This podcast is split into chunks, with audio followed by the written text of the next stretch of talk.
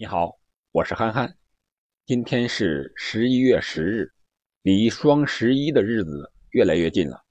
我说双十一啊，不是为了双十一搞这个抢购节，而是双十一是中国队十二强赛对阵阿曼队比赛的日子。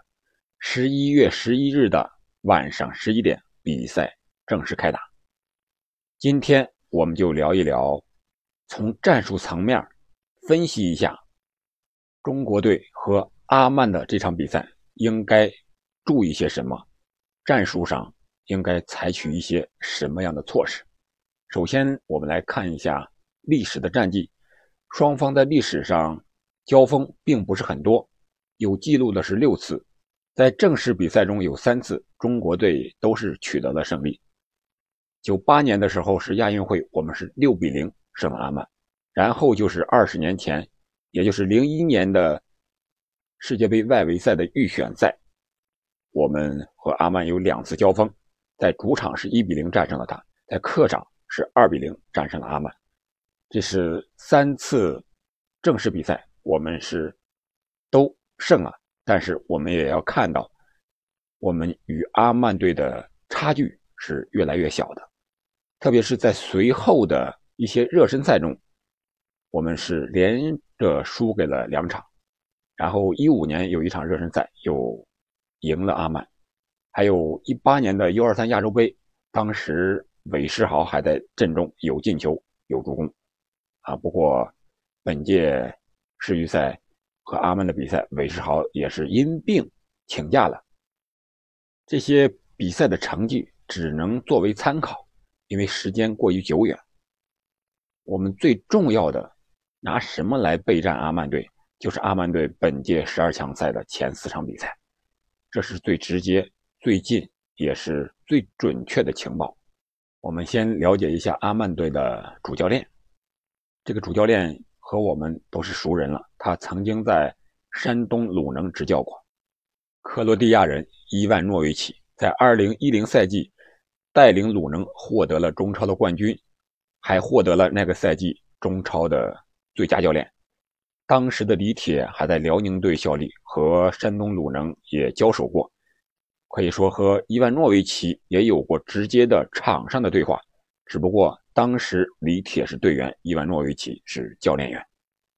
但是我相信李铁通过比赛，应该对伊万诺维奇的战术打法有最深刻的认识啊！但是已经。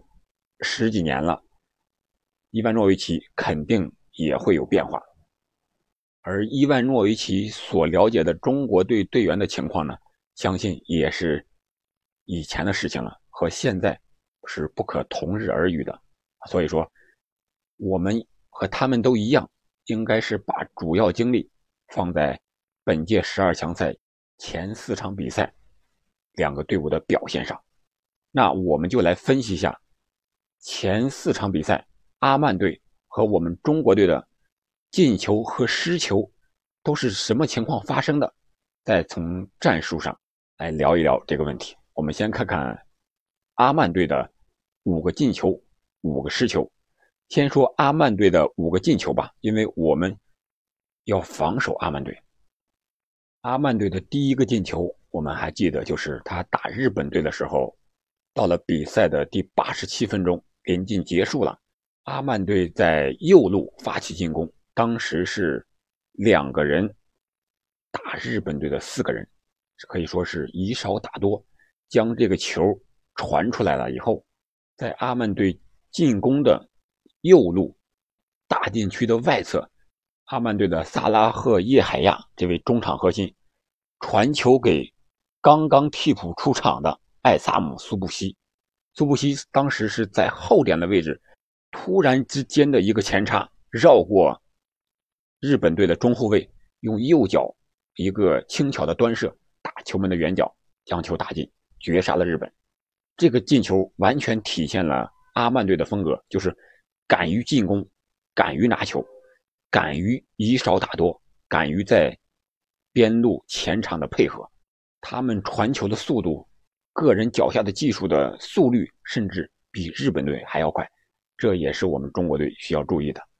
然后我们再看看第二个进球，是打澳大利亚的第二十七分钟，也是从右路到中路，然后是将球打到了禁区之内。这个时候，阿曼队球员这个身材上的小快灵的风格发挥的淋漓尽致。当时是曼达尔·阿拉维一个假动作一闪，晃过了澳大利亚禁区之内的三个后卫，然后在点球点前一两米处吧。右脚直接爆射入网，而第三四五个进球都是面对越南队打进的。这场比赛他们也是三比一战胜了越南。这场比赛呢，阿曼队是获得了两个点球。第一个点球是第十六分钟的时候，但是这个点球打飞了。在上半场的补时阶段，阿曼队通过前场任意球的一个配合打入了一个进球。当时。阿曼队在前场的左路开出任意球，用右脚罚的，罚到禁区之内，争顶头球，抢了第二落点，一个禁区之内的倒钩，攻破了越南队的大门。对越南队的第二个进球是角球的直接破门，第三个进球呢又是一个点球，还是我们刚才说的那位中场核心叶海亚主罚的角球。回顾完了阿曼队的进球，再来看看我们的失球。四场比赛，我们丢了九个球，场均二点二五个，这个丢球率实在是太高了，说明我们的防守有许多问题，有许多需要解决的地方。这九个丢球，前三个是对阵澳大利亚的比赛，第一个和第三个都是二点球的补射被对方打进的，第二个那个进球是禁区前沿的远射，是人家拉开了我们的空档。后腰位置的空档，然后第四个丢球是面对日本队的比赛的时候，人家从右边路打入的一个下底传中，中间强点的一个蹭射，打进了我们的球门。而第五个和第六个丢球呢，都是面对越南队的时候由越南队打进的，都是禁区之内的射门。第一个是禁区之内越南队球员的冷射，第二个是。越南队在禁区前沿进行配合，打穿了我们的后防线，然后面对守门员之后，冷静的推射进角入网。第七八九个丢球是面对沙特的时候，第一个丢球是后腰池中国拿球被抢断，然后沙特前场直接打反击，直接把这个球就打进了，说明我们的后卫盯人不紧，然后是后腰出球不果断。他出球不果断，是因为没有接应的点，而沙特队的后两个进球都是在我们防守的左路被打进的，一个是左路直接传后点啊，就是禁区之内的后点，被对方直接头球打进的，还有一个是在我们的左路一个倒三角在门前抢点打进的。当时我们的防守队员看似在位置上，但是还是盯人不紧，导致了丢球。通过阿曼队的进球和我们的失球来对比来看呢，我们最怕的，也就是阿曼最擅长的，就是小快灵的配合，边路快速的以少打多的反击，啊，这是我们最怕的。但是恰恰也是阿曼他进攻的一个手段，是他们最擅长的进攻的方法。再一个就是。他们小快灵的配合，以前这是我们中国队的风格，但是现在我们最怕的就是小快灵在禁区前沿的这种两三个人的二过一、二过二的配合。打日本队那场比赛，我们如果还记得的话，其实更危险的是我们在禁区前沿的让日本队打出了几个配合，只不过当时日本队运气不太好，被我们扑出了几个球。日本队在禁区前沿有几个脚后跟的客球，当时都形成了威胁，形成了射门。而阿曼队的这几个进球，我们可以看一看，有这种禁区之内小快灵敢做动作，把澳大利亚后卫啊晃过去的这种情况。我们的后卫面对越南队的时候也是这种丢球啊，所以我觉得我们在防守上要防对方的。边路的快速突破，以少打多的这种传切配合，然后再下底再传中啊，这种。第二个是禁区前沿的配合，我们后腰和后卫之间一一定要呼应好，不要留更多的空当给对手。再一个，对于后卫来说，就是盯人一定要紧，不能让阿曼队员在我们的禁区前沿，甚至是禁区之内有很舒服的这种射门姿势和很长的射门时间。如果让他们单独面对门将，那门将也没有办法。我们知道，我们的主力门将严俊凌在十二强赛上，只要是对手打正的球门，几乎啊这个球进的概率是比较大的。再一个，在防守上注意力一定要集中，眼观六路，耳听八方呀。特别是后点插上的这种强点破门，我们的中后卫一定要注意。这是防守方面的问题。然后我们再看看进攻方面的，那我们就先看看阿曼队的五个丢球。第一个丢球是对阵沙特的时候，四十二分钟，当时沙特是穆瓦拉德脚后跟一个做球，然后萨里赫、谢赫里抽射建功。第二、三、四个失球呢，都是面对澳大利亚的时候。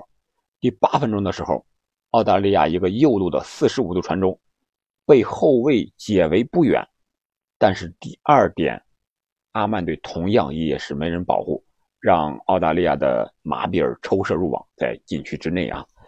第四十八分钟的时候，澳大利亚右边路发动进攻，到底线的位置，一个倒三角的传球传入禁区之内的九号，九号打门被守门员扑了出来，但是被后点跟进的球员补射入网，守门员也是扑球不远。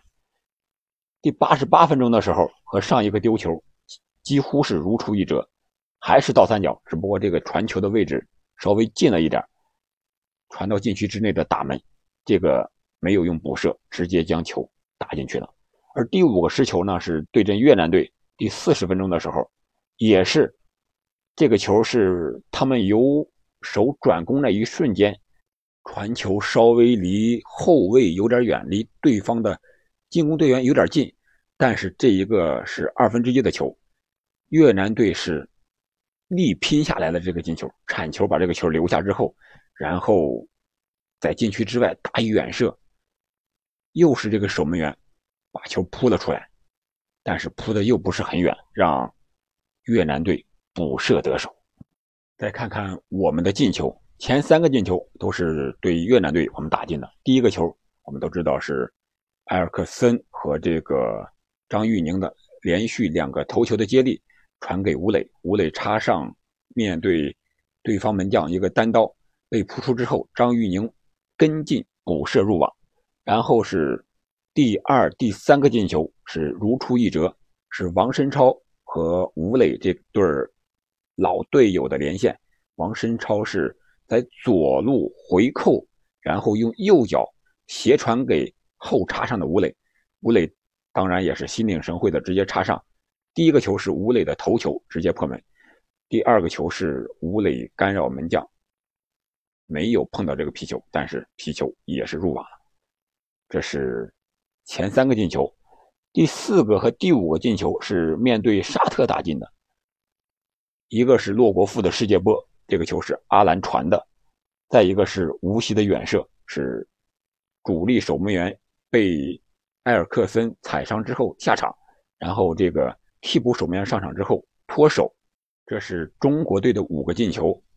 通过阿曼队的丢球和我们进球的对比，我觉得进攻上我们应该注意这几点：一个就是高点这个支点作用的发挥，特别是张玉宁，我们可以看到在对越南队这个比赛中，特别还有对沙特队的比赛中，这个支点作用还是非常明显的啊。所以说他抢下第一点之后。第二点谁来？是阿兰，还是吴磊，还是艾克森？我们形成射门之后，谁跟进补射抢第二点？啊，这个是至关重要的，能得分的一个手段。我们可以看看阿曼队的失球，这个守门员很能扑，但是他喜欢扑这个球又扑不远，所以说第二落点就是我们打破球门的机会。谁去抢这个点？我觉得主教练应该安排一下。再一个就是，我们应该利用我们身高上的整体优势，就是任意球和角球这个前场配合应该用一用。但是前四场比赛我算了一下啊，我们一共才获得了七次角球呀，而被对方打角球是十七次，说明什么？说明我们前场进攻太少了，射门太少了，给对方的压力太少了，所以才导致了我们的输球。所以说这场比赛我们一定要多射门，多打远射，再一个就是多突破。你要想获得前场任意球。你得有前场任意球啊！怎么获得前场任意球？那就是突破。谁去突破？吴磊也好，骆国富也好，阿兰也好，我觉得有能力突破的队员，特别是在前场，一定要敢于拿球突破，做动作，做出动作之后，对方犯规，我们就有了前场任意球配合的机会。这样，我们身体上身高的整体优势就能发挥出来。这是前场任意球和角球的战术。我觉得李铁应该多安排一下，这是进攻上的一个战术的，我觉得几点建议吧。然后从时间点上看，进球和失球的时间点上看，我觉得我们应该抢好开局。沙特队在上半场和下半场的前十分钟，还有结束前的五分钟，这是最容易进球的时机，当然了，也是最容易失球的时候。如何利用好这个时间上的双刃剑，也是需要我们解决的一个问题。回顾了中国队和阿曼队前四场比赛的一个进球和失球的情况，我觉得我们在防守上和进攻上都是一样的，他们的弱点也是我们的弱点，就看谁解决的好，谁到时候临场发挥的好了。再一个，我们应该了解一下对方的关键球员，有一个防守型后腰。号称阿曼坎特的这个萨阿迪，他几乎是不参与进攻的，但是他的防守能力非常强。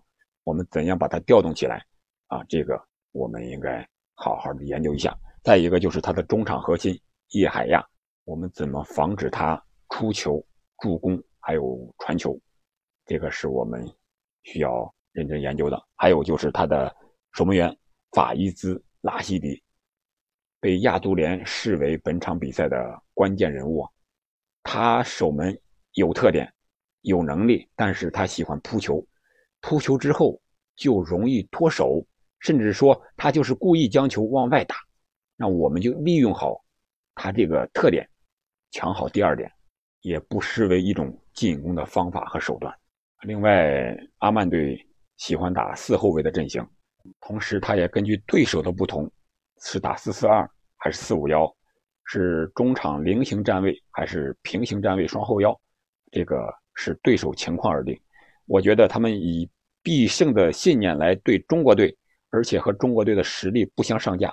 我们现在是七十五，他是七十七，我们亚洲第九，他是第十。他们现在的状态肯定是想在中国队身上拿三分。我觉得他们有可能是打单后腰。如果阿曼队打单后腰的话，我们刚才说的这个萨阿迪可能就是这个防守型后腰的唯一人选了。那我们会采取什么样的阵型呢？我觉得我们中国队从后卫上来讲还是比较适合四后卫的。他们相对来说个人突击能力不是很强。如果打三中卫的话，他们上下来回奔跑这个能力是他们的弱点啊。所以说，我觉得。在人员的选择上，在阵型的安排上，都知道主教练李铁也说过，最熟悉中国球员的就是他自己。至于如何战术安排，那就看李指导一个战术指导思想吧。他是想比对方多进一球呢，还是比对方少失一个球呢？啊，这是进攻和防守理念上的问题啊。所以说这场比赛关键的还是看。